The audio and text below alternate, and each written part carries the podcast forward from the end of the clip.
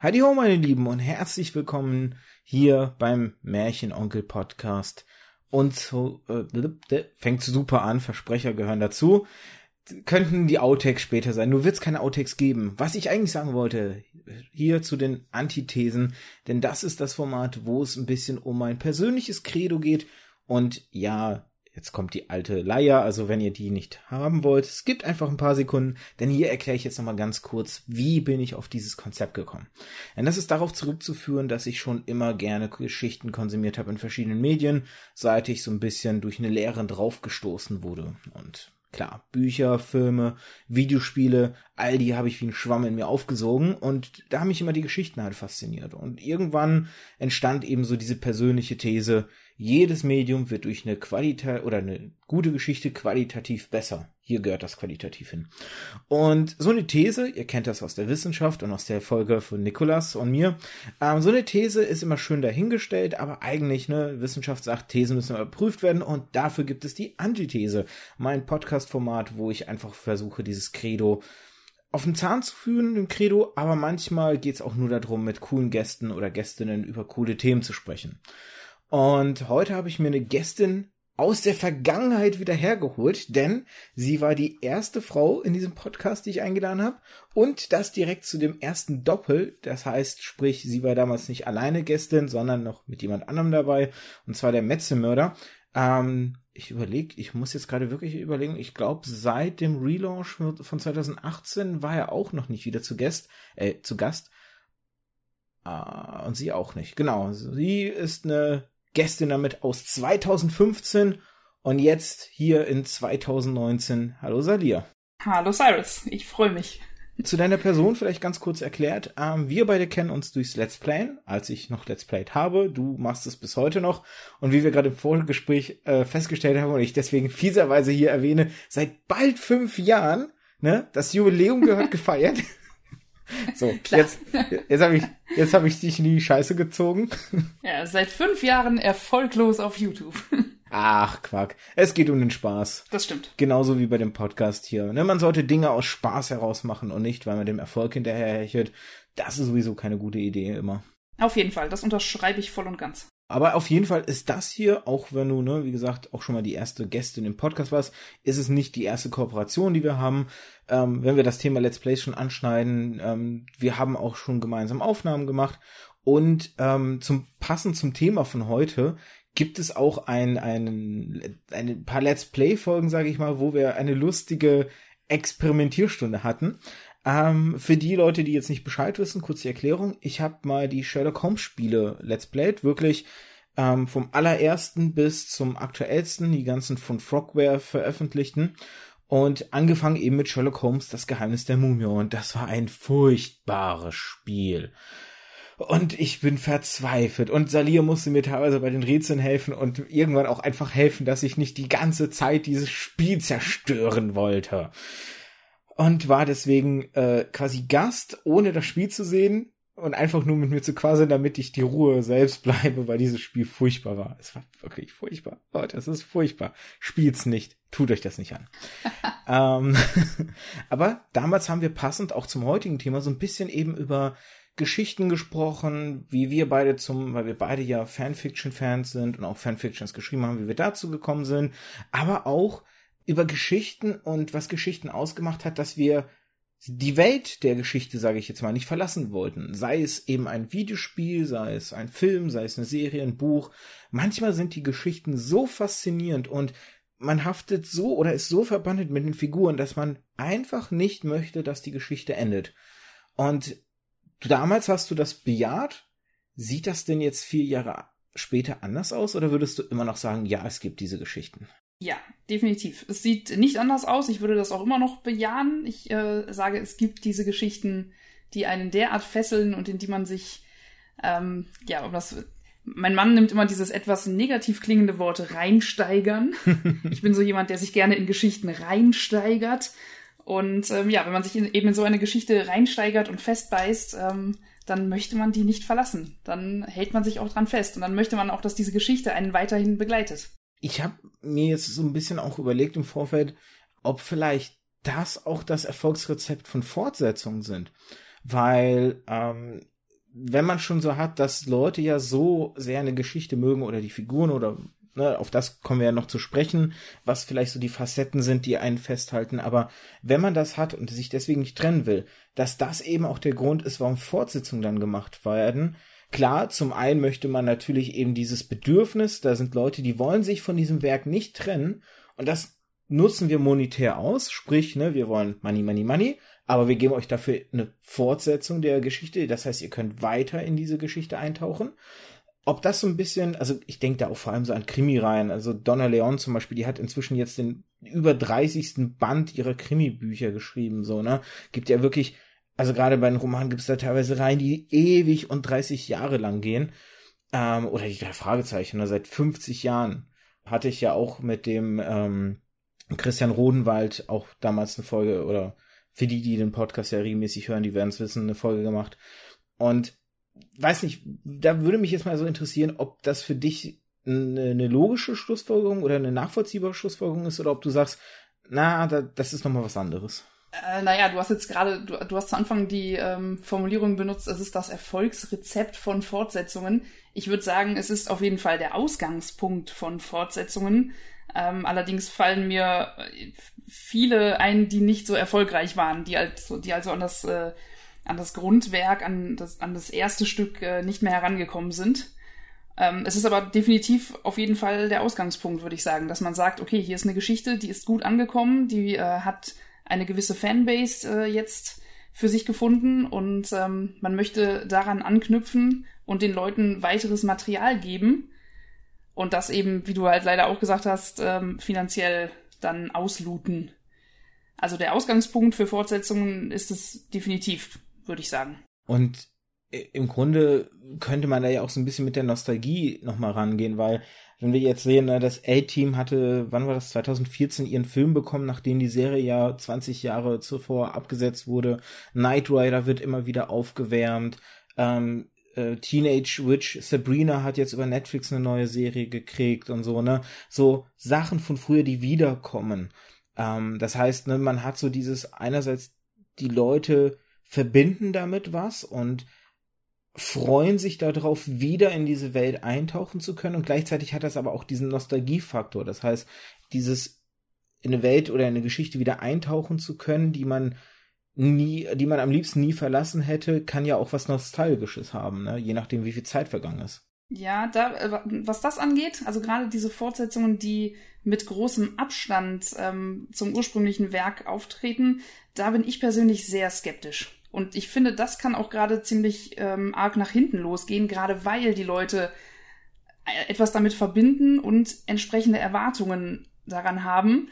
Und ähm, ich sag mal so, ich bin zum Beispiel in meiner Kindheit sehr äh, stark mit ähm, dem ganzen Star Trek-Universum aufgewachsen.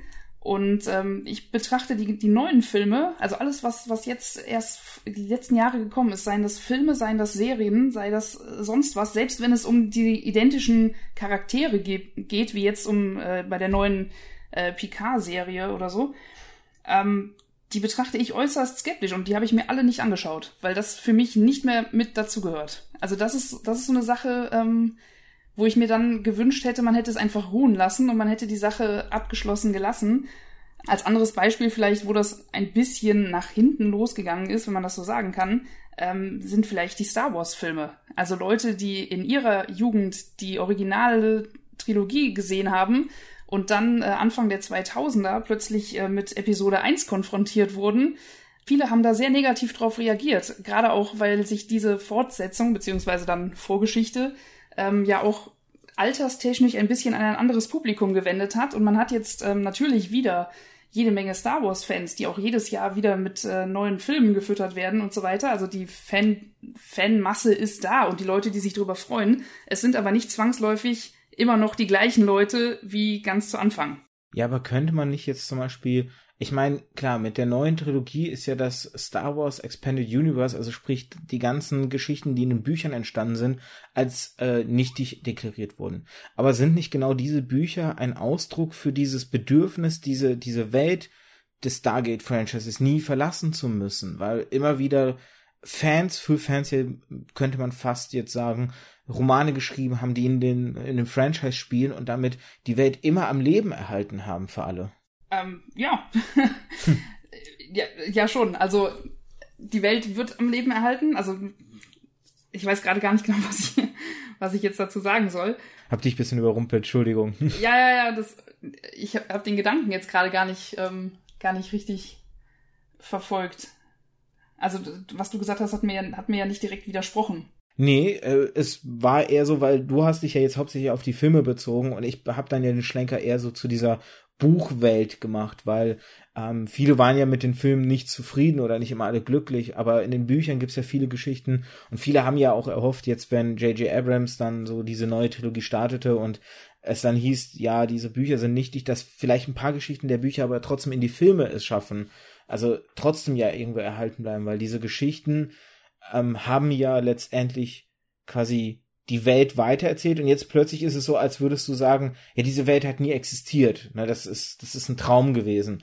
Und man, man sagt sich aber, aber die Geschichten waren doch trotzdem gut. Können wir sie nicht in, in die Filme retten, um sie weiterhin als Kanon gelten zu lassen? Weil damit, ne, weil es waren gute Geschichten, so, ne, und man mochte sie ja. Ähm, deswegen, ich hatte da jetzt einfach nur einen anderen Zweig genommen. Dann vielleicht eine andere Frage, um, um dich da nicht so an die Wand zu stellen, weil das ist ja nicht mein, mein Sinn hier. Ähm, und zwar wollte ich jetzt nochmal darauf eingehen, weil ich ja am Anfang so gefragt habe, ne, ob du immer noch so das nachvollziehst mit dem Geschichten, die einen so gefangen nehmen, dass man sie nie verlassen möchte. Hattest du es denn wirklich schon mal so, dass du eine Geschichte zu Ende gelesen hast oder eine Serie zu Ende geguckt hast oder einen Film zu Ende geguckt hast und dann richtig traurig warst, dass es zu Ende gegangen ist, dass du wirklich so so nicht abschließen wolltest und vielleicht auch teilweise ein bisschen nicht konntest? Ähm, ja, definitiv. Ich denke gerade über geeignete Beispiele nach. Ähm, naja, du hast ja vor allem, du hast ja sehr gerne immer, immer das Thema Buch. Ähm, ja, es gab mit Sicherheit das ein oder andere Buch, das ich äh, als ich es begonnen habe zu lesen und so im mittleren Teil habe ich es verschlungen, einfach weil die Geschichte so gut war und weil, weil ich mich so reingesteigert habe. und ähm, je mehr es auf das Ende zuging, wurde das dann auch immer langsamer und ich habe immer mehr so immer mal geguckt, so, ah, da sind nur noch so viele Seiten, ah, oh mein Gott, das äh, ist bald zu Ende und dann wurde ich noch langsamer und dann habe ich es vielleicht auch mal sogar ein paar Tage weggelegt, weil ich einfach nicht äh, wollte, dass das Buch zu Ende geht, auf jeden Fall. Und dann habe ich mich so sehr damit beschäftigt, dass ich sogar davon geträumt habe nachts. Und äh, jedes Mal war immer dieser, dieser Blick auf die wenigen übrigen Seiten, bei denen ich dann dachte, oh nein, bald ist es vorbei. Uh. Und man, man will das einfach nicht. Und die letzten Seiten haben mich einfach, ich glaube, ich habe für die letzten paar Seiten dann sehr viel mehr Zeit nochmal gebraucht als für den ganzen Teil davor. Da, da kann ich direkt anknüpfen. Ich habe in der Vorbereitung nämlich einen Artikel ähm, gefunden auf der Webseite von der Süddeutschen Zeitung oder Süddeutsche Zeitung Magazin heißt es hier, ähm, der nämlich den Titel trägt Die Angst vor dem Schluss. Und es geht so wirklich um, ähm, um genau dieses ne, Verabschieden von Werken, wenn man eigentlich nicht möchte, so. Und da möchte ich mal ganz kurz zitieren, weil die Passage, äh, du wirst gleich ein Déjà-vu, sagen wir mal, erleben. Okay. Die schönsten Stunden meines Tages verbringe ich mit echten Freunden oder eben mit Büchern und Serien. Es sind Momente, in denen ich alles ausblende, was ich in den Stunden zuvor erlebt habe. Den Kollegen, der mir in der Kantine nicht zurückgewungen hat, den kalten Wind, der mir ins Gesicht bläst, wenn die U-Bahn einfährt, und die menschliche Kälte, die mir dann vom Sitznachbarn entgegenschlägt. Alles weg, sobald ich eine Serie anschalte oder das Buch aufschlage. Ich fahre nur noch mit den Augen über die Zeilen, Buchstabe für Buchstabe, es ist wundervoll.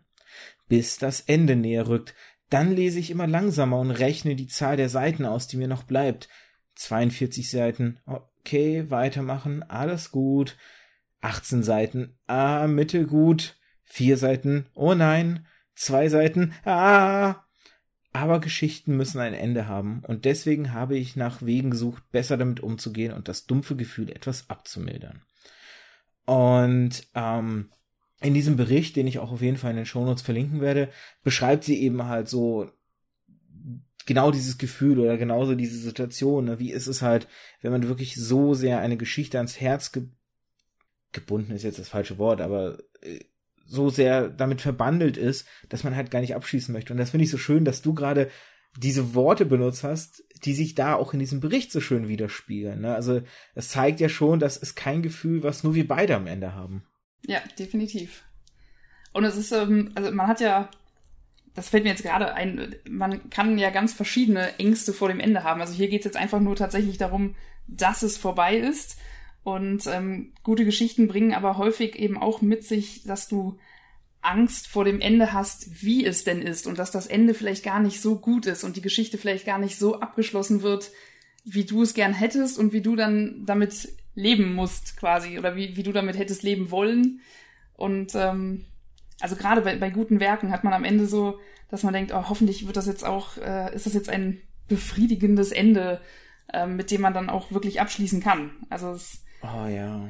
Ich würde sagen, die, diese Geschichten eben, diese, diese Welten, die man nicht, ähm, die man nicht verlassen möchte, die gibt es. Und ähm, man hat aber eben die, die Einschränkung, also die, die Prämisse ist, dass die Geschichte gut bleiben würde, wenn man in der Welt verbleibt.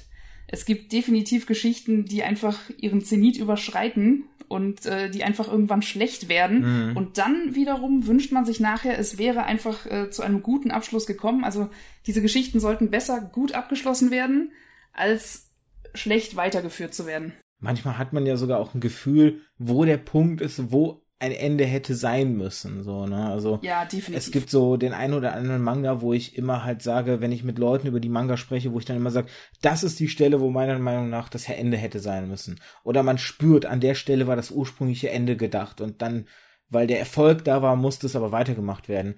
Ich habe jetzt drei Serien, die ich als Beispiele heranziehen möchte. Zwei für das davor Gesagte mit dem, ähm, mit dem Ende und inwieweit man zufrieden ist. Aber vorher ein Beispiel für diese Sache mit dem Zenit.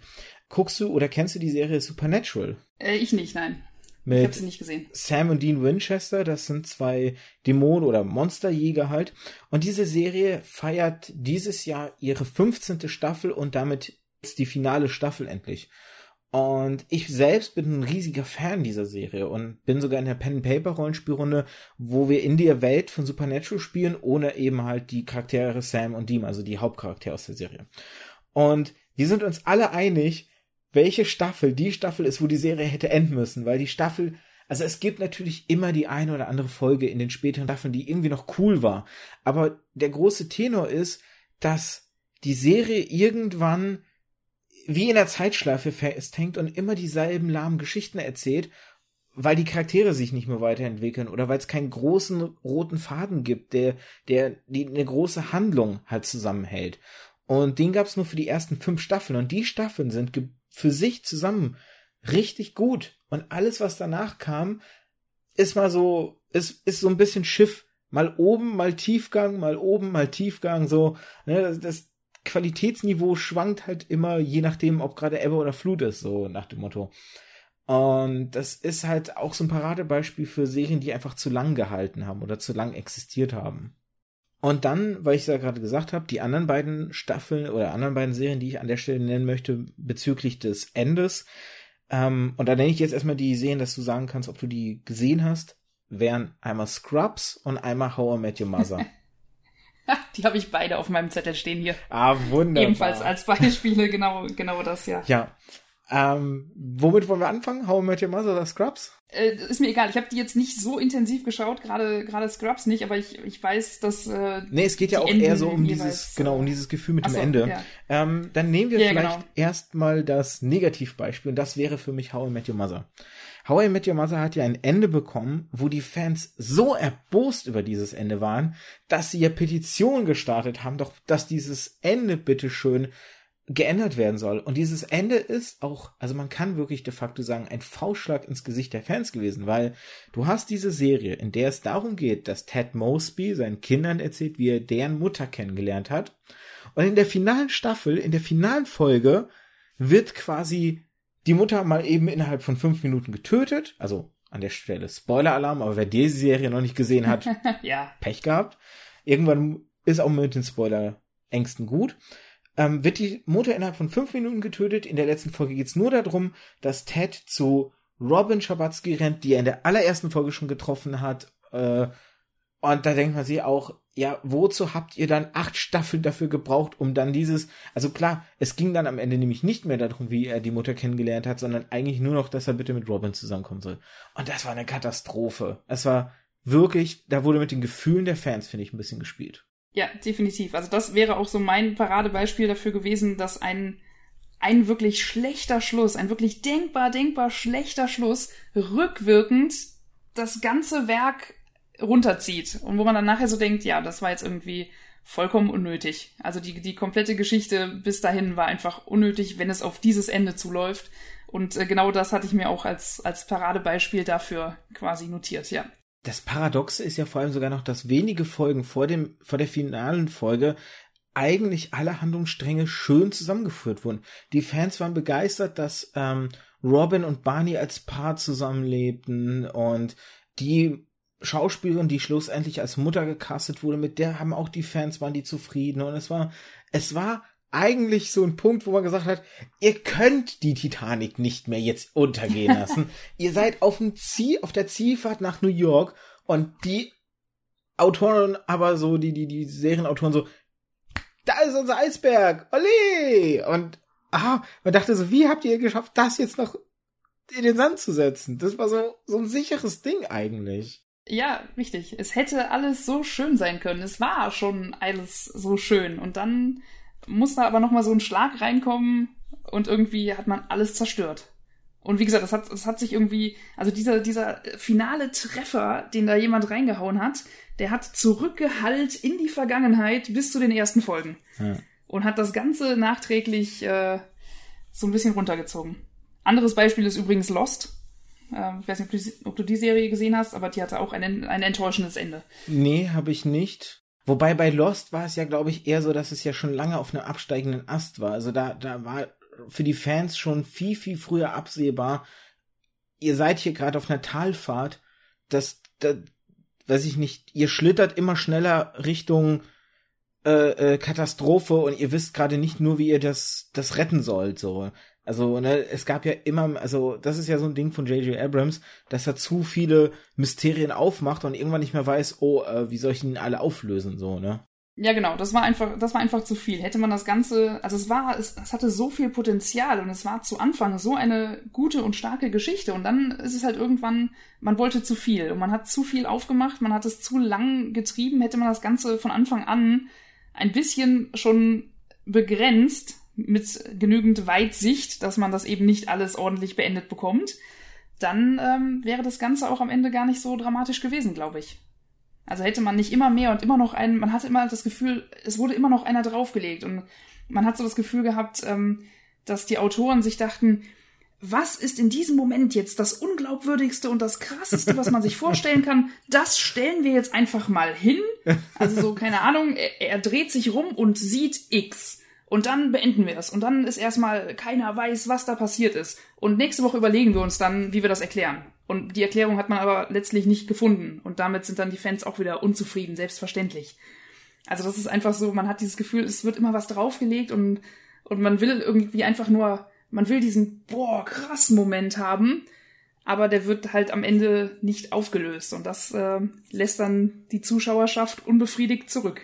Als jemand, der die Serie jetzt nicht gesehen hat, ähm, mal so eine Frage in den Raum geworfen. War es nicht sogar so, dass sie so viele Mysterien aufgemacht haben, dass sie zwischendurch vergessen haben, dass da noch ein paar offene Mysterien irgendwie rumlagen, die dann nie wieder angesprochen wurden? Ja, mit, mit Sicherheit. Ja, ja, sowieso. Also es, das, es, war, es sind in einer, in einer unglaublichen Frequenz Fragen aufgetaucht, also wenn man hat scherzeshalber immer gesagt damals, wenn, wenn dann die Werbung war und man ist schnell mal auf Toilette geflitzt oder so, ne, komm bloß nicht zu spät wieder, hast du zehn Sekunden verpasst, bist du raus aus der Serie. Dann hast du drei, drei neue äh, Entwicklungen verpasst oder so. Also es, das war wirklich, das war richtig extrem, in welcher Frequenz da irgendwie Fragen aufgeworfen wurden und Mysterien reingehauen.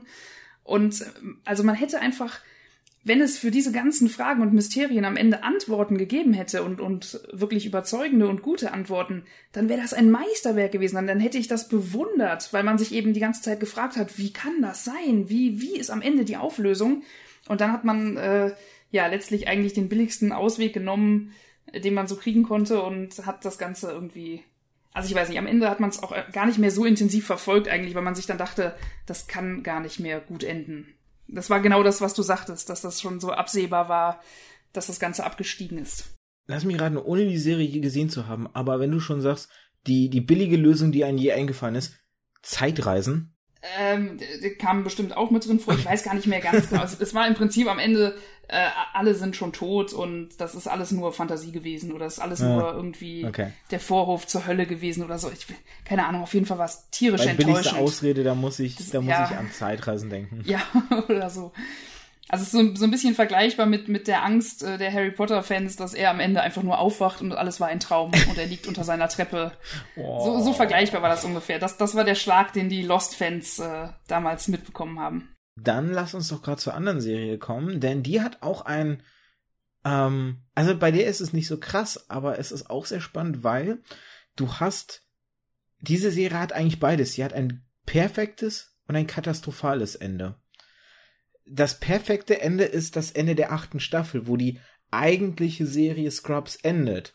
Das katastrophale Ende ist die neunte Staffel, die ja eigentlich ein, ein Spin-off war. Scrubs Med School.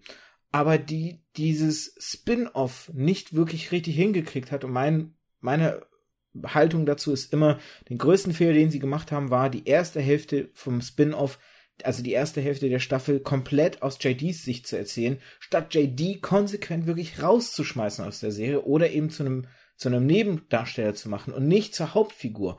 Das war der große Fehler. Und deswegen hat die Serie nicht funktioniert und deswegen gab es diese eine Staffel Spin-off, die eben ein katastrophales, also katastrophal ist vielleicht übertrieben gesagt, aber ein nicht befriedigendes Ende hatte, weil sie mitten eigentlich drin war noch und, und gar keinen Abschluss haben konnte, weil es ja, wie gesagt, der Anfang eine, eines neuen Konzepts war.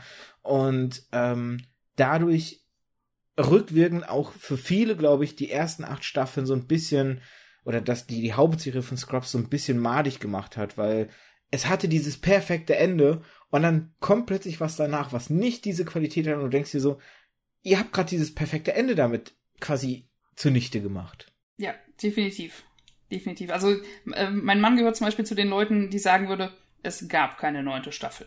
Diese Serie endete nach der achten Staffel. Das hat es nie gegeben. Also der leugnet das einfach. Und es ist jetzt, es ist tatsächlich so, das Ende war einfach, es war ein wunderschönes Ende. Und das sage ich als jemand, der die Serie gar nicht wirklich komplett gesehen hat. Wie gesagt, ich habe das immer so, wenn es dann mal lief und so, ne, mir war, insgesamt war es mir ein bisschen zu albern, ehrlich gesagt.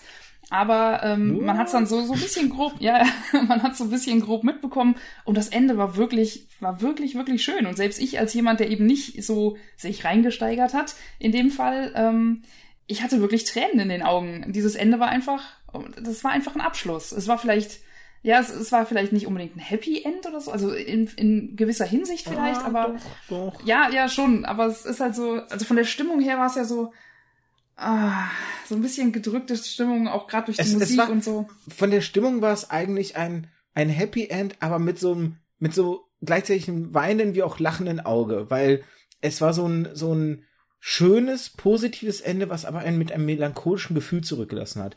Ähm, an der Stelle vielleicht kurz, ich weiß nicht, für die Leute, die es vielleicht nicht kennen, das Ende, für die Hörer und Hörerinnen, ähm, kriegst du es kurz zusammengefasst oder soll ich? Äh, mach du ruhig. Okay, also in der finalen Folge der achten Staffel geht's darum, JD hat seinen letzten Tag im ähm, Sacred Heart Hospital und ähm, er hört dort mit seiner Stelle auf, weil er wegzieht und ist ja auch egal, auf jeden Fall.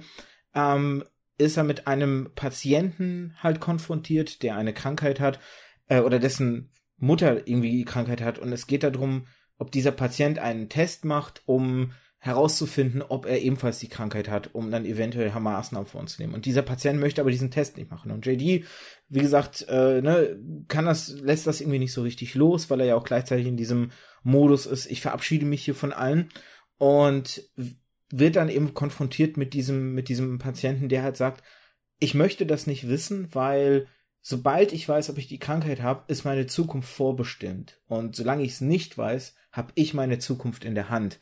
Und was man ja bei Scrubs immer sagen muss, die Serie hat es oft geschafft, so philosophische Gedankenimpulse in ihrem, in ihrem Korsett oder in ihrem, in ihrem Kleid einer Komödie hier rein zu verfassen. Es gibt so viele, so ernste Folgen, die, die einen mit einem Kloß im Hals zurücklassen. Und JD, als dann seine Schicht endet und er seinen letzten Tag verrichtet hat, verlässt das Krankenhaus und geht diesen Gang zum Haupttor entlang und an den Seiten stehen in seiner Fantasie, wohlgemerkt, weil er ja immer so ein Tagträumer war, stehen all die Leute, die er in diesen acht Jahren, in diesen acht Staffeln getroffen hat, die ihm alle nochmal, oder viele geben ihm nochmal so einen letzten Rat mit auf dem Weg und er, er läuft da mit so einem seligen Grinsen, während die mit einem reden und während ich das jetzt so nacherzähle, kriege ich gerade Gänsehaut, einfach weil das so, und dann geht er so auf diesen Weg lang und dann ähm, gibt gibt's so so ein Tuch, wo vorher ähm, seine, sein bester Freund Turk so ein Abschiedstuch hingeschrieben hat und er sieht's von der anderen Seite und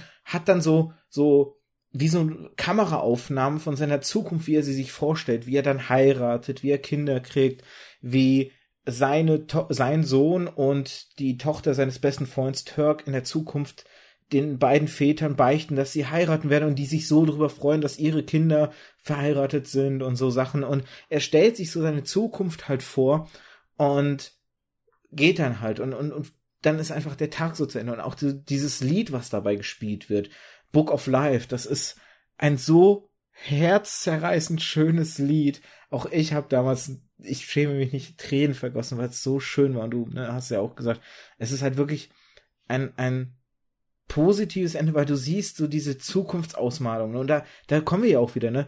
Die Welt endet nicht damit, dass die Serie geendet ist, ne? Die, du siehst so Ausblicke, wie die Welt weitergehen wird. Du siehst Ausblicke, ne?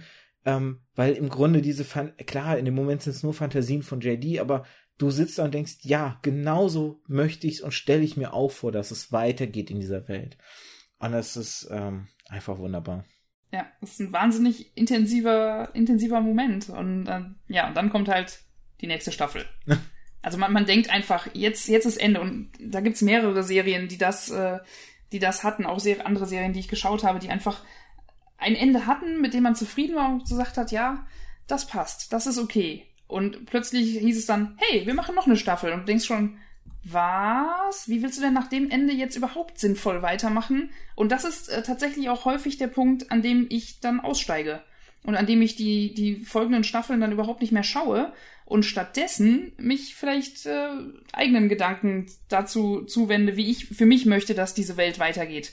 Denn wie du schon sagst, die, die Welt endet nicht am Ende, am Ende der Serie oder am Ende des Buches oder am Ende des Spiels.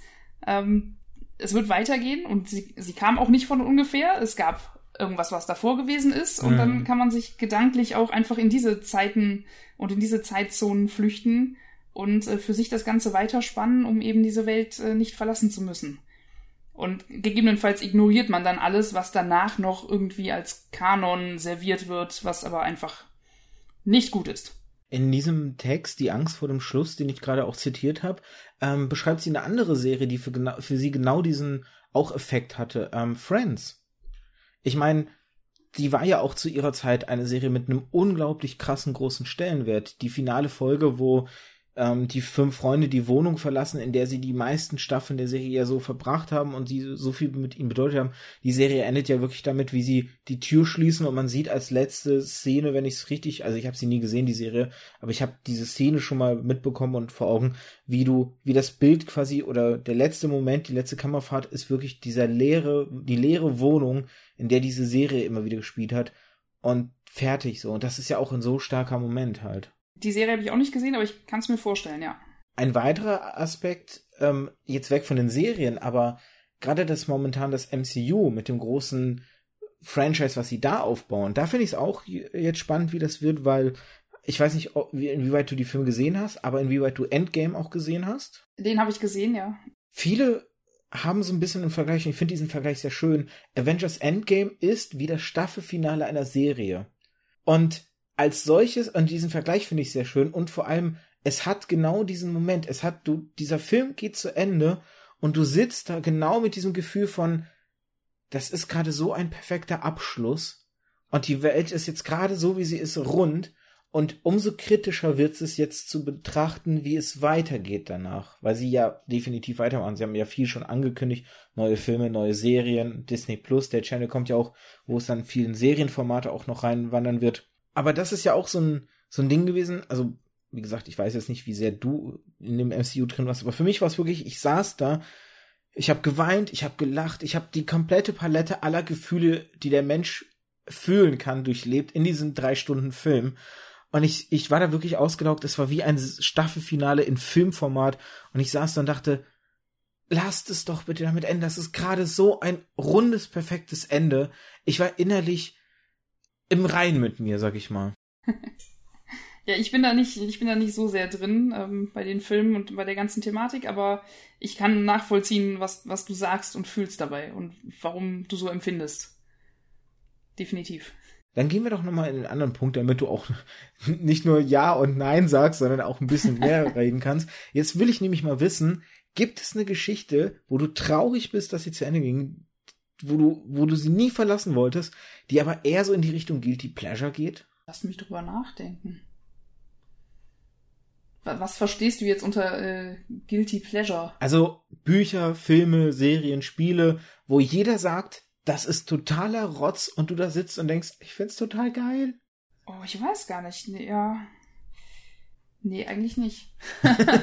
also, also nichts, nichts, wo, wo ich, äh, wo ich jetzt alleine da stünde zu sagen, nee. Bei Salia gibt's nur Qualität. ja, nee, nee, keine Ahnung. Ich, mir fällt tatsächlich gerade kein, kein Beispiel ein. Mir fallen gute Sachen ein. Nee, ich weiß nicht. Ich, ich denke wirklich nach, aber ich weiß es nicht. Falls dir noch eins einfällt. Also mir fallen Sachen ein, also mir fallen Sachen ein, die, die äh, gut waren und die abgesetzt wurden oder so, wo, was man einfach nicht nachvollziehen kann, aber. Meinst du Firefly? Für viele wäre sowas, ja. Ja, ja, ja. genau das meinte ich. Genau daran habe ich gedacht. Ich muss mich schämen. Ich habe bis heute Firefly noch immer nicht geguckt. Was? Ja, ja. Das Schlimme ist, ich habe es halt auch, ich habe es eigentlich auch erst vor kurzem geguckt. Also ich kannte die ganze Zeit dieses ne, Fans, die das gesehen haben, waren total ähm, total niedergeschlagen, dass das abgesetzt wurde und so. Und mit diesem Gedanken überhaupt erst anzufangen, das zu gucken, ist ja auch eigentlich so ein bisschen du weißt ja schon, dass es am Ende wahrscheinlich darauf hinausläuft, dass du es bereust. Oder was heißt bereust? Aber du weißt dass schon. Dass das Ende unbefriedigend ist. Genau. Du, du weißt schon, dass du dich dann einfach in, in diese, äh, in diese Masse einreißt, die das gesehen hat und die das toll fand und dann am Ende eben ja, den, den Hammer kriegt, hier, hier geht's einfach nicht weiter. Und genau so war es. Weißt du, was da mein Firefly ist? Was denn? Mein Firefly ist die Serie Fast Forward. Ich weiß nicht, ob du dich an die noch erinnerst. Die hatte nämlich auch nur eine Staffel und ist dann abgesetzt worden.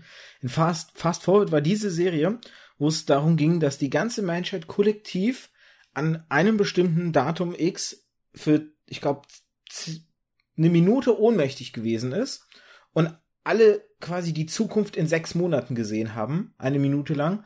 Und es dann so ein bisschen darum ging, halt zum einen natürlich dadurch, dass so viele ohnmächtig waren, gab es natürlich viele Flugzeuge, die vom Himmel gestürzt sind, Katastrophen sind passiert, die Menschen waren konfrontiert damit, was sie in diesen sechs Monaten Zukunft gesehen haben, also sprich auch, ne, inwieweit, wenn du weißt, was in sechs Monaten passiert, inwieweit beeinflusst das dein Tun und Handeln hier im Jetzt und so. Und die Serie endete damit, dass halt diese, dass diese sechs Monate vergangen waren. Sie haben, waren alle in diesem Jetzt, was sie in der Zukunft gesehen haben. Ähm, und das war halt ziemlich, also es gab da ziemlich geile Storylines. Es gab dann zum Beispiel eben einen Vater, ähm, der vor diesem Moment, also vor dem Tag X, mitbekommen hatte vom Militär, dass seine Tochter im Iran gefallen wäre.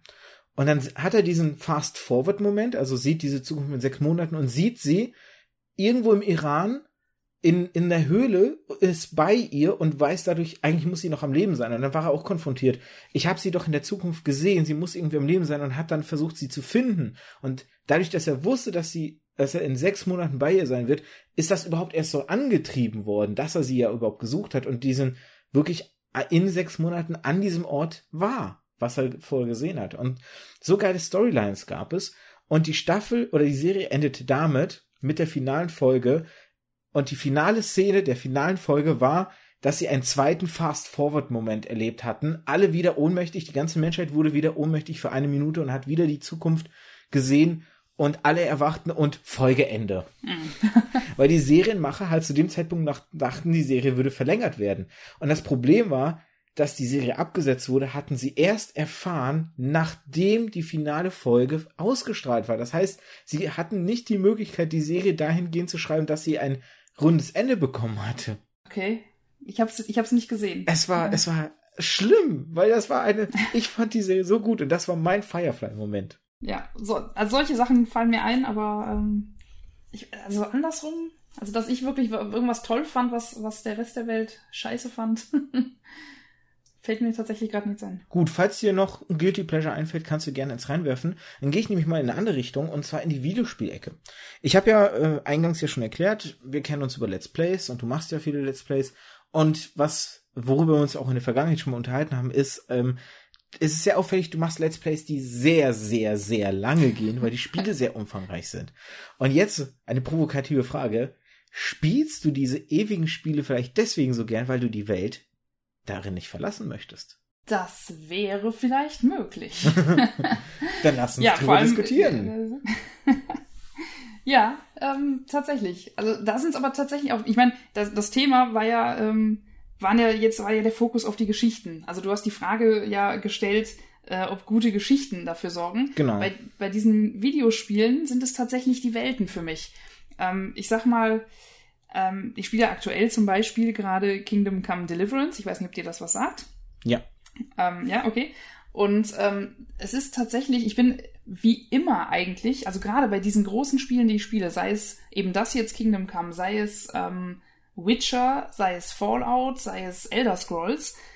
Ähm, ich lasse mich immer sehr, sehr schnell von der Welt ablenken und verfolge die Hauptgeschichte eben gar nicht so wirklich.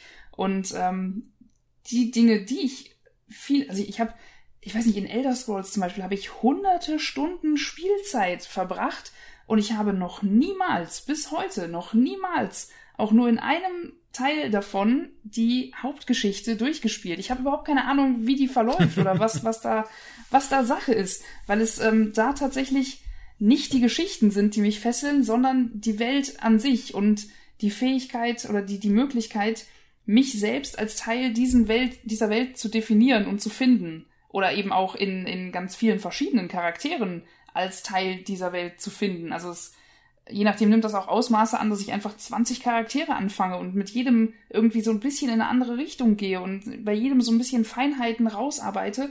Aber es ist tatsächlich die Welt, die mich da fesselt und weniger die Geschichte, weil ich die einfach irgendwann ab einem bestimmten Punkt, so klar, die ersten ähm, paar Minuten rennt man da hinterher, da wird einem ja auch gesagt, geh dahin, sprich mit dem, tu dies, tu jenes. Aber es sind genau ähm, gerade die Spiele, die mich so sehr fesseln, die dir ab irgendeinem Moment einfach die Freiheit geben zu tun, was du willst und eben auch die Freiheit geben, dir Geschichte nicht mehr zu folgen. Die einfach sagen, so, jetzt ähm, kannst du, wenn du möchtest, ans andere Ende der Karte reisen und mit Person XY sprechen oder Gegenstand sowieso holen. Oder du tust whatever the fuck you want. Entschuldigung. Ich bin explizit. Aber ja, ne? Du darfst ja. wie du willst. Alles klar. Nee, aber ähm, genau das. Und das sind, das sind tatsächlich genau die Welten, die mich am meisten faszinieren und, und zu denen ich am meisten tendiere, sie auch zu betreten und ein Teil davon zu werden. Und ja, das sind dann eben genau die Sachen, die nie zu einem Ende kommen, weil es einfach so unglaublich viel zu tun und zu, zu erleben gibt, dass mich die Welt ähm, komplett fesselt und beschäftigt für lange, lange Zeit mitunter. Aber da würde ich jetzt argumentieren, dass du Geschichte hier reduzierst auf die Spielhandlung. Aber sind denn nicht die Erlebnisse, die du in dieser Welt erlebst, die Dinge, die du dort erforscht und so, sind das nicht auch die Geschichten, die du entdeckst, wenn du die Welt erforscht? Und die Erlebnisse, die du hast, sind dann auch Geschichten, von denen du berichten kannst. Das heißt, wenn die Welt ja langweilig wäre, wenn diese Welt dir keine guten äh, Geschichten erzählen würde, dann würdest du sie doch gar nicht durchforsten und erforschen wollen. Dann würdest du wieder zur Haupthandlung rennen, die durchspielen, das Spiel ad acta legen und fertig. Aber weil die Welt dir ja auch gute Geschichten erzählt, denn Geschichten müssen ja per se nicht immer die vorgeschriebene Handlung sein, sondern es können ja auch eben die Erlebnisse in der Welt sein, die gute Geschichten darstellen. Ja, definitiv. Ich habe ich hab vielleicht ein bisschen jetzt ähm, das mit der, also ich habe Geschichte vielleicht ein bisschen reduziert auf äh, vor allem die Main Quest-Reihe, also die, die Hauptgeschichte des Spiels. Natürlich findet sich gerade in diesen, in diesen Spielen und in diesen Welten finden sich etliche Nebenhandlungen, Nebenquests, die einfach für die Hauptgeschichte überhaupt nicht zwingend notwendig wären, sie zu entdecken und, und zu spielen. Ähm, klar, das sind auch, das sind auch Teile der Geschichte oder das sind kleine Geschichten, die für sich, äh, für sich genommen sicher auch ihren Wert haben. Aber was mich dabei am meisten fesselt, ist eben nicht die Geschichte, die ich präsentiert bekomme. Also es sind eben schon, die, ne, es ist die Interaktion mit diesen kleinen Geschichten, die in der Welt stattfinden. Aber es ist als, als Ganzes genommen nicht die Geschichte, die ich präsentiert bekomme, sondern die Geschichte, die ich selber durch meine Interaktion mit dieser Welt kreiere. Und dann ist es ja letztlich die Geschichte, die mich festhält in dieser Welt, aber es ist eben nicht die Geschichte, die ein Autor vorher festgeschrieben hat für meinen Charakter, sondern es ist die Geschichte, die sich mit meinen Interaktionen entwickelt und die ich selber in dieser Welt kreiere. Also vielleicht, wenn man, wenn man dann die Art der Geschichten oder diese Geschichten voneinander unterscheidet, letztlich ist es immer eine Geschichte, die mich daran festhält in dieser Welt. Aber es ist halt eben nicht zwangsläufig die Geschichte, die vorgefertigt ist und die für alle gleich ist, sondern die Geschichte, die ich selber draus mache. Und wie wäre das jetzt? Ich meine mich zu erinnern, dass du auch The Witcher 3 gespielt hast als Let's Play. Und Witcher 3 zeichnet sich ja eben durch sehr, sehr viele Sidequests aus. Also die Welt ist durchzogen eben von Dingen, die du entdecken kannst, aber eben auch ganz vielen Questreihen, kleine Questreihen, die alle kleine Geschichten für sich erzählen. Ähm, ich gebe dir absolut recht. Ähm, das stimmt, dass natürlich, ähm, wenn ich jetzt sage, die, du, du, die Welt erzählt gute Geschichten, dann basiert das eben auf der Interaktion. Ich meine, das kann auch darin liegen, zum Beispiel, weiß ich nicht, bei, dass man bei äh, Fallout Disclaimer, ich habe Fallout nie gespielt, dass du bei Fallout hingehst und mit dem, ich weiß jetzt nicht in welchem Teil das ist, mit dem ähm, Rocket Launcher, der die Atomraketen verschießt. Wie heißt denn der Fatboy, glaube ich, oder so, ne? Ja, Fatman, ja. Oder Fatman, genau. Dass du da rumrennst und weiß ich nicht, äh, lustig Atombomben, ne, und dann absurder Scheiß dir dabei passiert. Das ist ja auch im Grunde eine Geschichte, eine lustige Geschichte, die aus der Interaktion entsteht. Gebe ich dir vollkommen recht. Deswegen will ich mal auf Witcher 3 zu sprechen kommen und diese vielen Sidequests, weil das sind ja dann wieder Geschichten, ähm, die du einerseits entdecken kannst, weil diese Welt sie dir bietet, aber es sind wirklich Geschichten, die jemand sich ausgedacht und geschrieben hat, die ja trotzdem aber eine so gute Qualität haben, dass du Lust hast, sie zu entdecken und zu durchleben. Nicht alle die gleiche Qualität, aber doch schon so herausragend, dass eben Witcher 3 seinen Stempel in der Videospielhistorie damit hinterlassen hat. Ja, definitiv. Ich habe ähm, tatsächlich, also ich, das Let's Play dazu pausiert gerade auch schon wieder seit Jahren wahrscheinlich. Aber wenn ich mich richtig erinnere, habe ich tatsächlich alle äh, Länder und Kontinente, die diese Spielwelt bietet, komplett durchforstet und habe so ziemlich alles, was ich an Nebenquests gefunden habe und machen konnte mit meinem aktuellen Level, habe ich auch wirklich schon gespielt und dafür wieder komplett die Hauptgeschichte äh, komplett an der Seite gelassen. Also da bin ich einfach Ewigkeiten habe ich keinen Fortschritt gemacht und ich glaube, ich habe jetzt tatsächlich an einem Punkt äh, unterbrochen, an dem ich gesagt habe, wenn ich das nächste Mal wieder anfange, mache ich die Hauptgeschichte weiter. Hm. Wie dringend es mir damit war, sieht man daran, dass das seit Jahren noch nicht passiert ist. Kommt noch, kommt noch. Ich meine, man muss, noch. Ja, das ist der Plan. Für, für die, die es nicht wissen, vielleicht noch hier als kurzer Disclaimer äh, gemünzt. Man muss dazu sagen, dass ähm, ihr umgezogen seid ähm, und dass äh, ihr ein Kind bekommen habt, so dass da natürlich basierend darauf ähm, es eine Weile nicht mit dem äh, mit mit deinem äh, Let's Play Kanal weitergehen konnte, weil einfach ne das Equipment teilweise in Kisten war. Eine ähnliche Geschichte oder Historie habe ich ja auch dahingehend. Wir, meine Frau und ich sind ja auch umgezogen. Dadurch habe ich dann mit dem Stream ein Jahr lang pausiert, als ich die Möglichkeit wieder hatte, habe ich überhaupt nicht mehr weitergemacht. Insofern muss man ja wenigstens dir zugutehalten, dass du dann weitergemacht hast und jetzt peu à peu die Sachen halt wieder alle aufnimmst. Von daher ist das völlig legitim. Ja. ähm, an die Stelle würde ich auch noch direkt reinmünzen. Ich habe nämlich heute Morgen noch kurzfristig auf Twitter mal rumgefragt, ähm, zu diesem Thema halt oder habe halt erklärt, ne, wir nehmen heute diese Folge mit dem Thema auf und wollten noch so ein bisschen Feedback anderer Leute äh, reinholen und wie sie es empfinden. Und da finde ich es auch wieder ganz spannend, wie du gerade deine Wortwahl gemacht hast, weil so ein bisschen findet sich das auch in einigen Kommentaren wieder. Okay. Ähm, ein Kommentar zum Beispiel von Kati. Ähm, wenn diese Folge rauskommt, kann ich oder deswegen kann ich jetzt darauf hinweisen, hat es nämlich eine Folge mit Kati auch schon gegeben, wo wir auch nämlich zusammen aufgenommen haben. Das ist die gute Ad Catch Carty auf Twitter. Hat nämlich geschrieben, eine gute Geschichte bewirkt mindestens, dass sie mich nicht verlässt, wenn ich damit durch bin. Ich spinne weiter daran herum. Wo ich gar nicht mehr weg wollte, will unendliche Geschichte, Rumo, Stadt der träumenden Bücher. Eine gute Geschichte kann aber auch deshalb gut sein, weil sie in der richtigen Länge und im richtigen Detailgrad die Geschichte auserzählt. Und da sind ja auch wieder so ein paar Aspekte, die wir gerade schon besprochen haben, was die Länge angeht, nicht den Zenit überschreiten. Aber ich finde spannend dieses, weil wir gesagt haben, oder weil meine Fragestellung so ein bisschen war, Geschichten, wo man nicht die Geschichtswelt verlassen möchte. Und sie sagt jetzt genau dieses Umgekehrte. Die guten Geschichten zeichnen aus, dass ähm, die Geschichten sie nicht verlassen. Weil letztendlich sind die dann ja ein Teil der Erinnerung und die positiven Gefühle, die man damit verbunden hat, werden einen nie verlassen, so, ne? Ja, das stimmt, auf jeden Fall. Das ist, das ist ein bisschen auch, das ist auch so ein bisschen das, was, was äh, mein Mann meint, wenn er meint, dass ich mich irgendwo reinsteige, dass ich halt, dass ich immer wieder auf Geschichten zurückkomme und sage, also wenn wir zusammen eine Serie gucken oder so, dann kann es halt sein, dass ich abends noch ewig wach liege und darüber nachdenke und dann sage, hör mal, hier so und so und stell dir das mal vor und keine Ahnung und er ist dann so, äh, lass mich in Ruhe, ich, ne, das haben wir vor zwei Stunden haben wir das geguckt, das ist für mich abgeschlossen. Also der, wenn die Folge beendet ist, dann verschwendet er auch keinen Gedanken mehr daran und ja. wenn er irgendwas gesehen hat, dann ist es für ihn so, ja, das ist so passiert, das nehme ich so hin. Ja. Und er denkt dann nicht weiter drüber nach. Und bei mir bleibt es tatsächlich hängen und ich denke lange über Sachen nach und. Ist ja auch legitim. Und versuche mich vielleicht auch da rein zu versetzen oder, oder sag dann, oh, stell dir mal vor, wie, wie furchtbar es ist, wenn, wenn einem selber das passieren würde, hier so und so und so. Und ja, es sind eben genau diese Sachen, die, die hängen bleiben und die man, die man eigentlich auch gedanklich, also ich, ich weiß nicht, es sind manchmal so Sachen, auch wenn, wenn in einer Serie, in einem Buch, in einem Spiel etwas Schlimmes passiert und ich weiß nicht, ich, ich bleib daran hängen und ich denke darüber nach und erlebe diesen Moment im Prinzip in Gedanken auch immer und immer wieder.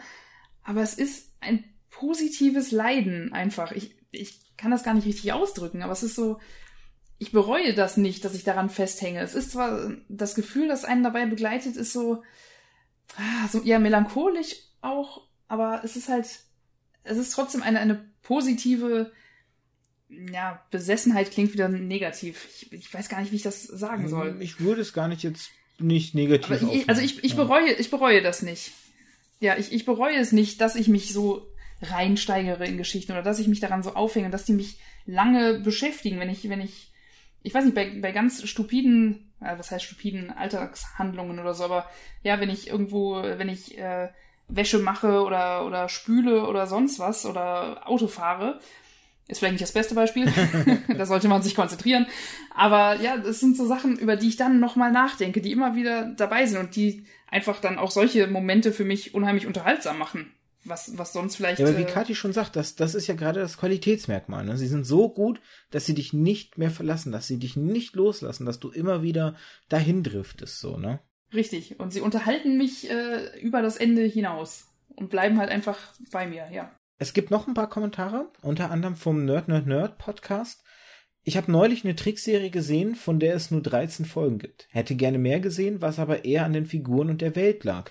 Was ja so auch wieder in eine ähnliche Richtung geht. Deswegen meinte ich gerade, deine Wortwahl fand ich so schön, weil du bei äh, äh, Witcher oder jetzt auch bei anderen von den Spielen gesagt hast, dass die Welt dich ja vor allem, ne, das ist hier eben auf eine Trickserie gemünzt, bei ihm ebenfalls so gewesen. Und daran noch angeknüpft für mich schnell ähm, Jan Niklas Fingerle, ähm, hat geschrieben, für mich sind es eher interessante, sympathische Charaktere, die diesen Effekt auslösen. Also auch hier nicht so unbedingt die Geschichte und auch nicht so direkt die Welt. Bei ihm sind es eher so die Akteure, die, die Charaktere, die das halt, ähm, aber trotzdem auch wieder so, ne, ähm, könnte man sagen, so die Interaktion mit den Figuren wird es wahrscheinlich auch irgendwo sein, ne? Ja, es sind, es sind nicht immer nur die, die Geschichten, die einen fesseln, sondern auch, ja, ich meine, bei Serien oder so hat man hat es auch häufig, oder habe ich es auch häufig, dass ich tatsächlich ähm, die Geschichte gar nicht so sehr, dass die für mich gar nicht so sehr im, im Vordergrund steht, sondern dass es äh, je nachdem einzelne Charaktere sind, die mich einfach unheimlich fesseln oder die ich dann einfach ähm, in dem Moment unheimlich toll finde. Und ähm, die Geschichte ist eigentlich gar nicht so sehr. Ich weiß nicht, also ein Beispiel wäre bei mir zum Beispiel, ähm, ich glaube, du hast die Serie auch gesehen, Umbrella Academy. Ich habe sie noch nicht gesehen. Achso, du hast sie Aber ich kenne okay. den Comic halt, auf den es basiert. Okay, den kannte ich nicht und es ist von, von der Geschichte her, ähm, diese ganzen Superhelden und äh, irgendwelche besonderen Kräftegeschichten sind gar nicht so sehr meins. Also ich, ich kann mir das angucken und so, aber es ist, das sind eigentlich typischerweise nicht die Geschichten, in die ich mich hineinsteigere. Ähm, ich habe die Serie aber mit meinem Mann zusammen geschaut und da war es dann tatsächlich mal wieder so, dass es einfach einen bestimmten Charakter gibt und vor allem eben auch dadurch, dass der Schauspieler eine unglaublich überzeugende und sehr geile Performance liefert. Da war es das, was mich so gefesselt hat daran und weswegen ich abends gesagt habe, lass uns die nächste Folge gucken, lass uns die nächste Folge gucken. Jetzt muss aber auch sagen, welcher Charakter. Ach, wie heißt der? Klaus heißt der. Ah. Also der Charakter heißt Klaus, der Schauspieler ist äh, Robert Sheehan, glaube ich, heißt er. Das ist, glaube ich, Kid Ähm, Number den One. Ich, ich habe keine Ahnung. Ich weiß es In nicht. den Comics ist es so, dass sie, dass sie durchnummeriert sind, nachdem, wie sie zum Vater gekommen sind. Und Klaus ist, glaube ich, der, der erste Junge gewesen. Das ist, Klaus ist doch der, der super starke so, ne? Nee, nee. Nee. Nee? Wel- welcher war denn Klaus? Nee, das ist. Welche Fähigkeit nee, hat er ähm, nochmal? Der super starke ist zwar Kid Nummer One, glaube ich, aber das ist ein anderer. Ah, okay, dann habe ich sie verwechselt. Dann musst du, Ach, dann, Klaus ist, Klaus ist, äh, Klaus ist einfach verrückt. welche Fähigkeit hatte er nochmal? so. Ähm, lass mich. Achso, er kann mit Toten, äh, mit Toten sprechen. Ah, Er kann Tote glaub, sehen und dann mit Toten ist er, sprechen. Dann ist er Nummer drei gewesen. Okay, okay, ja. Das, das dann, wäre möglich. Also in der Okay. Serie ist es auch so, dass sie, dass sie diese Nummern haben Ja, und ja. die Namen erst später bekommen haben. Ich weiß aber, ich kann die Nummern gerade nicht mehr Nee, zuordnen. Wie gesagt, Aber ich weiß die jetzt, Geschichte war für mich Okay. gar nicht so, gar nicht so, so wichtig, aber dieser Charakter war einfach unglaublich krass und auch weil ich den Schauspieler schon aus einer anderen Serie kannte, Mhm. ähm, wo er eigentlich auch schon einen ziemlich coolen Charakter gespielt hat. Also da war es wiederum das, da stand für mich die Geschichte gar nicht so sehr im Vordergrund. Könnte man ja fast sagen, der Schauspieler war es. Also fast sogar nicht mal die Figur, sondern der Schauspieler, der diese Figuren Ja. so ausfüllt, ne? Ja, in dem Moment ja, auf jeden Fall. Und da, da habe ich zum Beispiel noch ein anderes Beispiel, ähm, Mhm. und zwar dadurch, äh, wegen einem anderen Let's Play, das ich gerade mache, da bin ich auch wieder bei Star Wars. Ähm, und zwar ist damals, als Episode 2 erschienen ist, also schon eine Weile her, ähm, kam eine Klassenkameradin auf mich zu, was mich sehr gewundert hat in dem Moment. Und sie sagte, du bist doch so drauf, du stehst doch auf Star Wars und sowas, ne? Du gehst doch bestimmt in diesen Film, ins Kino. Ich kenne sonst niemanden, der das tut, weil sie, weil das eben gar nicht, für sie ist das überhaupt nicht typisch gewesen und das hat mich so sehr gewundert. Und sie hat halt gesagt, pass auf, äh, lass uns zusammen ins Kino gehen, ich will den Film sehen. Dann habe ich gesagt, was, du, Star Wars? Wo kommt das plötzlich her? Und ähm, ja, hat sich herausgestellt, die Geschichte hat sie null interessiert. Sie hat auch überhaupt mit diesem ganzen Universum nichts am Hut gehabt, hat überhaupt nicht gewusst, worum es da geht. Ne? Wusste vielleicht maximal, dass es Laserschwerter gibt oder so, Lichtschwerter gibt und, und keine Ahnung. Und letztlich war ihre Motivation, Hayden Christensen spielt Anakin. Ah, also einfach der Schauspieler ja. spielt damit und deswegen musste sie diesen Film sehen und ist dann auf mich zugekommen, hat gesagt, hier, ich kenne sonst niemanden, der auf sowas steht. Gehst du nicht ins Kino und äh, willst du mich nicht mitnehmen? So, also das, das ist dann auch wieder so ein Beispiel für, die Geschichte war ihr absolut egal. Und weil es für mich aber eben nicht so war, habe ich damals zu ihr gesagt, okay, können wir machen, aber ich erzähle dir, worum es geht. Und ähm, ich habe ihr dann noch sogar eine kleine Aufgabe gegeben, die sie erfüllen musste, bevor ich mit ihr ins Kino gegangen bin.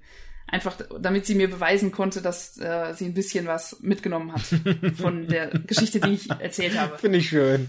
Super. Ich, ja, weil ich das damals, weil ich das damals so, so, so blöd fand, dass sie nur Ja. wegen diesem blöden Schauspieler gehen will. Was ich bei der ganzen Geschichte verschwiegen habe, ähm, war, dass Plot ich Twist. ursprünglich, genau, dass ich ursprünglich Episode 1 auch nur geguckt habe, wegen Ewan McGregor. Oh. Aber dann hat mich im Nachhinein die ganze Geschichte doch sehr gefesselt und interessiert, so dass es dann später doch zu der Geschichte geworden ist, weil in Teil 2 und 3 sah er ja schon gar nicht mehr so gut aus. Mit dem Bart, das da habe ich nicht so drauf gestanden damals. da war er schon nicht mehr so Er war seiner Zeit der. Punkt, der mich, genau. Ähm, es gibt noch zwei Kommentare, Ja. ähm, die auch sehr schön in das reinpassen, was wir teilweise schon gesagt haben. Von Freddy Wenner gibt's nämlich noch den Kommentar. Es gab ein Buch, dessen Charaktere, zum Teil historisch, zum Teil fiktiv, mir, auch aus persönlicher Verbundenheit mit der schreibenden Person, so ans Herz gewachsen waren, dass ich die letzten Seiten, in denen die Hauptperson alt war und alles dem Abschied vorbereitete, einfach nicht gelesen habe. Die Geschichte war gut recherchiert, ob sie revisionistisch, ich hoffe, das habe ich jetzt richtig ausgesprochen, oder ähnliches war, kann ich natürlich nicht sagen, und lebendig beschrieben. Ich würde sagen, es war ein richtig gutes Werk, bezogen auf mich als Leser, äh, Lesendenschaft und zu jener Zeit in meinem Leben. So ein Klick hat Kontext.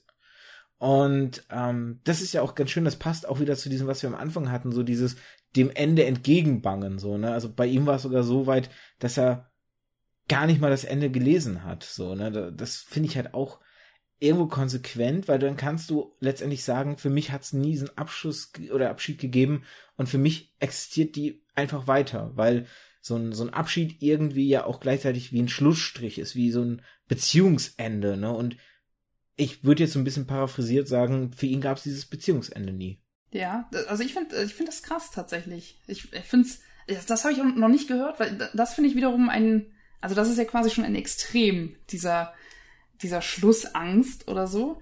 Ähm, das, das ist krass. Wenn das, wenn das für ihn funktioniert, finde ich das. Ähm, ich glaube gar nicht, dass es bei ihm so diese Schlussangst ist, sondern dass die Figur so stark, also dass er sich so stark verbunden gefühlt hat, dass er einfach nicht diese, diese, diese Trennung wollte oder der, dieses Ende wollte. Ja. Das, das beschreibt eigentlich einfach wie, oder das, das ist ja eigentlich auch vor allem ein sehr großes Lob auf die Geschichte und die Figuren, dass, dass er sich so stark mit ihnen verbandeln konnte. Ne? So sehe ich das jetzt zumindest gerade.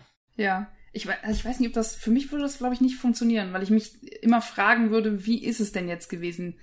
Und unabhängig davon, ob ich nachher das Ende für mich so akzeptiere, wie es gewesen ist, ähm, würde ich es, glaube ich, erfahren wollen. Mhm. Also ich glaube, das für mich würde das nicht funktionieren. Ja, das ist so, dann aber auch so ein bisschen das Individuelle. Ne? Das ist so, als würdest du ja, jemandem ja, die Matrix-Frage stellen. Würdest du die Wahrheit wissen wollen? Würdest du die eine Pille nehmen oder würdest du auf ewig in der Lüge leben wollen und die andere Pille nehmen? Ne? Da entscheidet jeder auch in, aus anderen Gründen anders am Ende. Ne?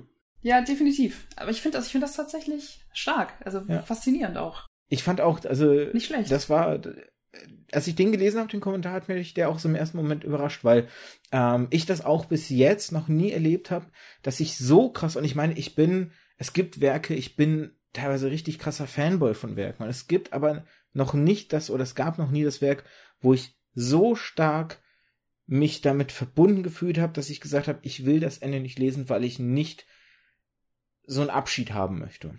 Ähm, da angeknüpft vielleicht von ähm, der Serienoase, es ist ein anderer schöner Podcast, der sich mit asiatischen Serien beschäftigt, also Serien aus dem asiatischen Raum, nicht nur jetzt, was man vielleicht zuerst denkt, China, Japan oder sonst was, aber sehr stark schon dahingehend.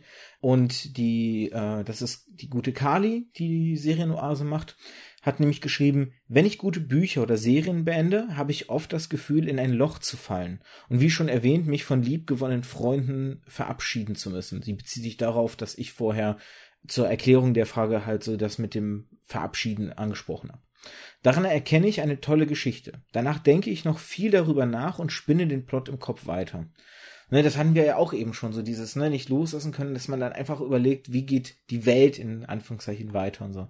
Und das finde ich, ich, auch hier nochmal, ich finde, ne, wir haben zum einen die, die Süddeutsche Zeitung Magazinbeitrag, ähm, wo genauso diese Gefühle, die wir beschrieben haben, wieder gespiegelt werden, aber eben auch hier Kommentare von Leuten, die auch das so durchmachen. Und das zeigt ja nochmal, ne, das ist kein Gefühl, das nur wir empfinden.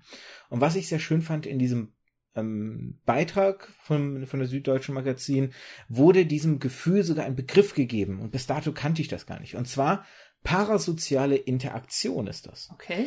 Und da möchte ich kurz aus dem Wikipedia äh, äh, eine Passage vorlesen, die so ein bisschen das Ganze beschreibt. Wissenschaftlich wird der Begriff parasoziale Interaktion inzwischen hauptsächlich im Bereich der Medienpsychologie verwendet. Das Forschungsinteresse konzentriert sich dabei auf Rezipienten, die über Massenmedien zu angenommenen Partnern, zum Beispiel Stars, oder in Wirklichkeit inexistenten, also virtuellen Akteuren, zum Beispiel Avatare, Tulpas, Beziehungen aufbauen und mit diesen kommunizieren, als wären sie wirklich. Jetzt muss man hier wahrscheinlich einschränkend sagen, Beziehung bedeutet nicht auf äh, erotischer Ebene oder auf Liebesebene, sondern es kann ja auch eine Freundschaftsbeziehung sein, wenn man einen, also ich muss wirklich sagen, ähm, um jetzt nochmal auf Scrubs so ein bisschen den Haken zu schlagen, die Haupt- oder, oder die Freundschaft zwischen JD und Turk, das ist immer sowas gewesen, so eine Freundschaft wollte ich auch. Ich war immer auf deren Freundschaft neidisch und ich dachte, also genauso jemand wie JD oder genauso jemand wie Turk hätte ich gerne als Freund. Und ne, da sind wir ja genau bei diesem Punkt, Beziehungen aufbauen, weil das war keine, keine sexuelle Beziehung, die ich da auf, oder keine Liebschaft, sondern es war eine Freundschaftsbeziehung. Irgendwie waren das wie Freunde für mich. Ja, ich verstehe, was du sagen willst, ja. Und ich fand es jetzt auch schön, dass, äh, auch wenn es so ein bisschen sperriger Name ist, aber dass das so einen eigenen Namen dafür hat, war mir bis dato, also bis ich diesen, diesen Artikel gefunden habe, nicht mal klar und finde ganz cool, dass ich jetzt dafür sozusagen einen Namen habe. Das hätte ich auch nicht gewusst, aber ich erkenne mich in dieser Beschreibung auch definitiv wieder. Also dem, was du gerade vorgelesen hast, ähm, ja. das klingt immer, ich weiß nicht, für Leute, die das nicht äh, so erleben, ist das vielleicht, klingt das so ein bisschen verrückt, ne? Oder die sagen dann, äh, ja, klar, Beziehungen mit fiktiven Charakteren, also eben so eine platonische oder Freundschaftsbeziehungen oder, oder äh, einfach, dass man sich, sich, sich selbst in Situationen reindenkt, die man eben äh, mit diesem Werk verbindet oder die man in diesem Werk erlebt hat. Und also ich kann das auch tatsächlich sehr gut. oder ich mache das tatsächlich auch häufig. Ich äh, ertappe mich dabei, das zu tun. Mich äh, in dieses Werk mit reinzudenken und gegebenenfalls, ähm, ich meine, das, das können wir Frauen sowieso sehr gut, äh, im Kopf Gespräche führen mit, mit Leuten, die gar nicht, die überhaupt nicht, äh, ne, also äh, Gespräche zu führen, die gar nicht ähm, die gar nicht äh, realistisch sind oder die schon realistisch wären, aber die halt nicht stattfinden. Und dann sind wir nachher sauer auf euch wegen eines Gesprächs, das wir allein in unserem Kopf geführt haben. Also das können wir sowieso gut. Und äh, das mache ich aber durchaus auch mit, mit fiktiven Charakteren, so verrückt es jetzt klingt. Daran Und, angeknüpft, meine, meine Abschlussfrage vielleicht. Ähm, sorry, du wolltest noch was sagen, ich habe dich zu früh unterbrochen. Ach so, ich, äh, ja, ich, ich hatte gerade noch mal diesen, der, der Kommentar mit dem Loch. Ja. Ich fand dies, ähm, das mit dem Loch, das war so ein bisschen das ist das, was ich eben, wofür ich keine Worte gefunden habe, dieses in ein Loch fallen, aber eben das bereue ich nicht. In diesem Loch dann zu hocken und, in diesem Loch mhm. zu sein, bereue ich nicht, weil ich, ähm, also ich wäre natürlich nicht in dem Loch, wenn ich dieses Werk und diese Freunde, die ich in diesem Werk gefunden habe, nicht kennengelernt hätte. Aber genau das ist eben, das ist ja eine Bereicherung.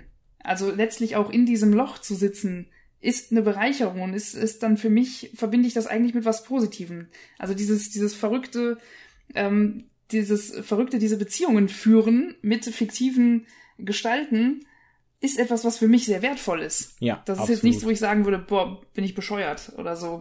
Will ich das, ich will, ich würde das nicht abstellen wollen. Man empfindet es nicht als was Negatives. Genau, richtig, das meine ich. Auch selbst wenn, wenn eben, wie gesagt, schlimme Dinge passieren oder wenn man, wenn man einen Abschied äh, von so einer Welt oder von solchen Freunden ähm, verkraften muss, ist es trotzdem etwas, was ich nicht missen möchte. Zum Abschluss wollte ich hier auf den äh, auf das Kommunizieren nämlich nochmal eingehen, was hier in der in der Beschreibung äh, aus dem Wikipedia-Artikel so ein bisschen ähm, herausgekommen ist und wollte ich deswegen zum Abschluss mal fragen noch: Hast du denn schon mal so, wenn du so ein Werk kommuniziert äh, ähm, kommuniziert, wenn du einen konsumiert hast, wollte ich sagen, dass du so ein Videospiel gespielt hast und so richtig tief drin warst äh, und, und das du genossen hast und dich so verloren hast da drin, dass du mit den Akteuren auch so geredet hast und geschimpft hast, vielleicht so, so von Horrorfilmen kennt man das ja, so dieses typische, warum rennt, gehst du jetzt in den Keller, bist du bescheuert? Ja. Aber auch so, wenn du mit deiner eigenen Videospielfigur dann irgendwie so schimpfst, so, ich hab doch den Schlagenknopf, Gerald, warum haust du nicht zu oder so. ist dir das auch schon, hast du dich schon mal dabei ertappt? Oder vielleicht auch, auch ja, definitiv. bei dem Spiel ist es ja vielleicht sogar, sogar klar, weil man dann eher sein eigenes äh, äh, Drücken auf den Joypad äh, kommentiert, aber in so einer Serie oder in einem Film oder in einem Buch vielleicht auch mal oder äh, ganz andere Medien, wenn dir irgendwas einfällt, wo du das schon mal gemacht hast, wo du wirklich so eine Geschichte so tief drin warst, dass du, dass du ja gesprochen hast mit dem mit den Figuren? Definitiv, auf jeden Fall. Ich meine, gut, beim äh, jetzt, wo du sagst mit dem Spielen, das ist ja im Prinzip sowieso beim Let's Playen kommentierst du ja die ganze, laberst ja die ganze Zeit mit und sagst die ganze Zeit, oh, das war so klar, äh, dies und das. So, aber ähm, auch bei Serien ähm, passiert mir das immer wieder, wenn, wenn wir dann irgendwie abends eine Serie schauen oder so. Ich rede, also ich, vielleicht gehe ich damit auch ein paar Leuten auf den Keks, beziehungsweise ich mache das nicht immer. Wenn wir haben zum Beispiel ähm, die letzte Staffel Game of Thrones habe ich mit Freunden geschaut, da habe ich mich arg zusammengerissen und habe niemals irgendetwas gesagt zu dem, was passiert ist. Das war einfach, das war die Regel. Es wird nicht geredet jeder guckt für sich und wir reden nachher über alles, ja. Ähm, wenn ich aber hier zu Hause auf der Couch sitze und irgendwas gucke, dann passiert mir das sehr viel, dass ich sage, oh, du Idiot, ah, mh, mm, ja, das war so klar, das war so absehbar, äh, dies und das oder tu das nicht, oh nein. So, ähm, das ist sogar noch, das ist eigentlich noch die harmlose Variante davon. Ähm, die andere Variante ist eben, wo wir dabei sind, dass uns die Sachen nicht loslassen. Während ich die Serie gucke, ist das ja noch nachvollziehbar aber wenn bestimmte Dinge passiert sind, die mich dann weiterhin beschäftigen und über die ich weiterhin nachdenke, dann kann es eben auch sein, dass ich in völlig anderen Situationen, sagen wir beim, beim Autofahren oder während ich gerade irgendwie am Tisch sitze oder so, dass ich wieder über etwas nachdenke und mich wieder über irgendetwas aufrege, was da passiert ist und denke, oh, dieser Idiot. Oder so, warum hat der gestern in der Folge das und das gemacht? Oder so. Und dann reagieren mitunter andere Leute darauf und sagen, hast du was gesagt? Und dann musst du halt irgendwie sagen, nein, ich habe nichts gesagt. ich, hier war nichts. Ich, äh, nein, ich bin nicht verrückt. Ich rede auch nicht mit fiktiven Gestalten gerade. Ich weine nicht, gesagt. du weinst. Also, genau. Also, also das ist mir auch schon passiert. Dass ich irgendwie dann über Dinge nachgedacht habe, mich nochmal drüber geärgert habe und so. Das waren nur winzige kleine Geräusche, die mir da vielleicht entfleucht sind, deswegen, wo dann aber andere Leute in der Realität drauf reagiert haben, gesagt haben, was war? Hast du gerade was gesagt? Und dann willst du halt nicht sagen, ich habe mich gerade noch mal darüber aufgeregt, dass in meiner Serie oder dann und dann. Dann sagst du halt einfach, nein, du musst dich da verhört haben. Hier ist nichts passiert. Das sind nicht die Druiden, die so, Das sind nicht die Druiden, die ihr sucht. Genau das, genau das hatte ich auch gerade im Kopf. Das sind nicht die Druiden, die ihr sucht. Genau das. Hier war nichts, nein. Gehen Sie weiter, es gibt sehen. nichts zu sehen. Genau. Ja. So, wie nach der Kanone, wo er da so steht, hinter ihm ja. alles explodiert. Gehen Sie weiter, es gibt hier nichts zu sehen, es gibt hier nichts zu sehen. Ganz genau. Ich bin nicht verrückt. Oh Gott, bin ich verrückt. Salia, es ist schon, die, die Stunde ist schon lange rum, die Zeit schreitet voran. Ich glaube, wir haben aber viele schöne Sachen angesprochen, haben so ein bisschen Bogen. Klar, es ging dann irgendwann nicht mehr so per se nur um die Geschichten, aber irgendwie dann wieder auch doch. Und ich glaube, wir haben das Thema erschöpfend auseinandergenommen. Oder hast du noch irgendwelche Gedanken, die du da an der Stelle noch loswerden möchtest? Nein, ich glaube eigentlich nicht. Außer ich habe das ähm, ja zu Anfang schon mal oder in der, in der Vorbereitung, als wir miteinander gesprochen haben, ähm, habe ich ja schon mal gesagt, gerade wenn man dazu neigt, Geschichten oder Welten nicht loslassen zu wollen, an der Stelle kann man natürlich einen schönen Bogen spannen zu eben einem anderen Thema, über das wir schon gesprochen haben, und sich äh, eben mit Fanfictions behelfen, ja. was ich auch immer sehr, sehr gerne, wozu ich dann immer sehr neige.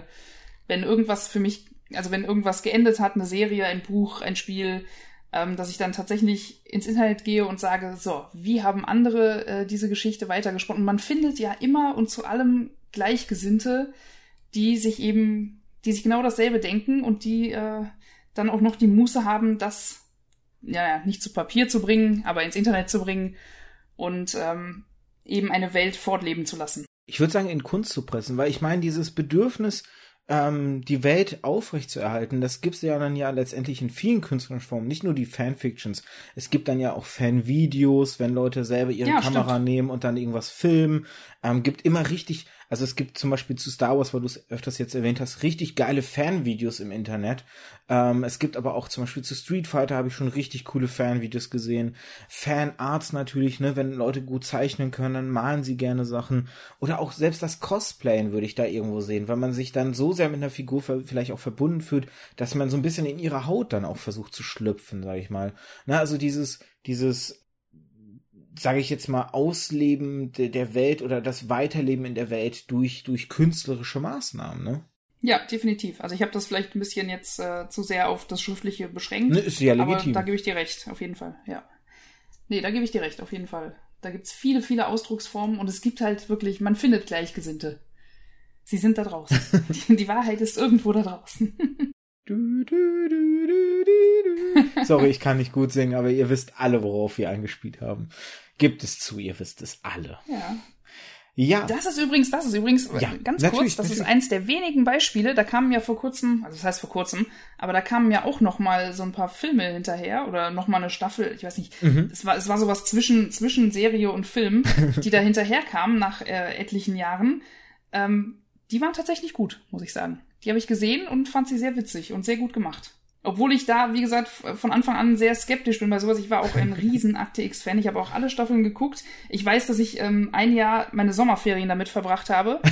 Ich habe alle Staffeln vorher bestellt, gekauft und habe in den Sommerferien in meinem Zimmer gehockt und eine DVD damals noch nach das der anderen reingelegt gemacht, bevor und alles cool geguckt war. und als ich mit der auf jeden Fall ja und als, als jetzt pass auf und als ich als ich durch war habe ich das ganze noch mal auf Englisch geguckt uh. ja also ich war richtig ich war richtig da drin so richtig krass wow und das ist das ist zum Beispiel auch so eine Welt die ich nicht verlassen wollte ja. aber das ist auch eigentlich ne du hast mich ja vorhin gefragt nach diesem ähm, guilty pleasure ähm, Akte X war einfach Akte geil X ist kein Guilty Kann ich auch Pleasure. nachher nichts Ja, eben, deswegen, sag ich ja, dafür fällt mir kein Beispiel Akte ein. Das Akte X ist cool. so ein Beispiel, so ein positives Beispiel, eben.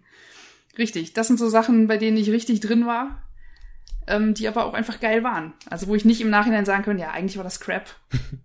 äh, aber ich war da drin, sondern nee, das ist einfach, das ist einfach Kult. Ja. Richtig gut. Okay, du wolltest das beenden, glaube ich. Alles gut. Also darfst da immer gerne noch was dranhängen. Ähm, solange du Nein, nein, nicht sagst, halt mich- wir, halt müssen, auf. wir haben doch keine Zeit. Solange du das nicht sagst, bin ich immer bereit weiterzureden. Gerne, gerne. Nee, aber ähm, ich kann da eigentlich nur beipflichten. Also ich habe ja, darüber haben wir ja auch schon mal so privat geredet, Arctics habe ich ja nie so groß geguckt. Ähm, hab dir ja nun mal erzählt von so einer Folge, die irgendwie in meiner Erinnerung schwebt und ich glaube, ganz ehrlich, diese Folge, wie sie so in meiner Erinnerung schwebt, existiert auch gar nicht. Da würde ich wahrscheinlich irgendwie mir was zusammengereimt haben im Laufe der Jahre. Also keine Ahnung, ob sie da draußen existiert. Ähm, ich weiß nicht, Akte X kam so damals nicht so richtig an mich ran, obwohl ich schon so Fan von so übernatürlichen thematischen Serien war. Buffy, Charmed, das habe ich halt damals alles geguckt. Supernatural dann später auch noch so, ne? Also so, so Serien, die irgendwie was mit Übernatürlichem in Anführungszeichen zu tun haben. Bei Akte X war es ja weniger das Übernatürliche als mehr so Aliens und dann aber ja doch irgendwie auch so Dinge und Phänomene, die nicht so zu erklären waren, gab es dann ja so ein bisschen so.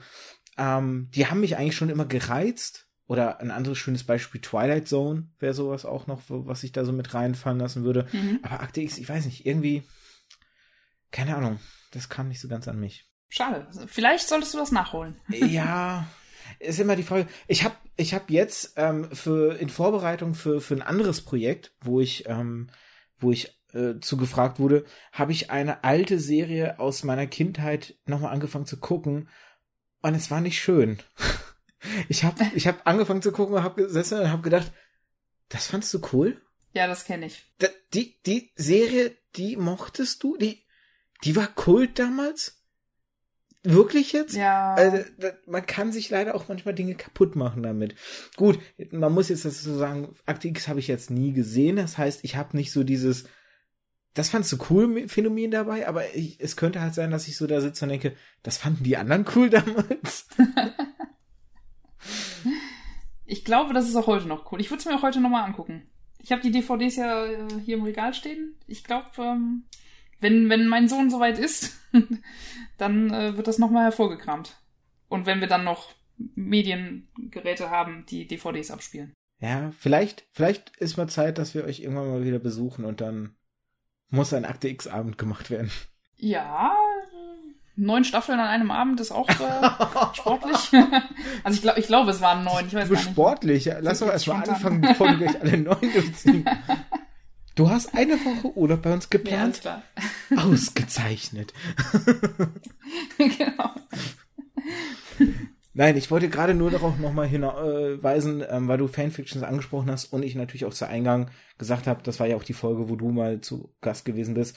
Und zwar war das die Folge 7, die eigentlich ähm, 2015 ja schon rausgekommen ist, die ich ja am Anfang habe ich ja die alten Folgen, weil die sind ja letztendlich auch so ein bisschen die Ursuppe, aus der dieses Projekt als richtiger Podcast entstammt. Deswegen wollte ich die nicht vernachlässigen oder im, im, im Vergessenheit anheimfallen lassen, sondern habe sie ja mitgetragen.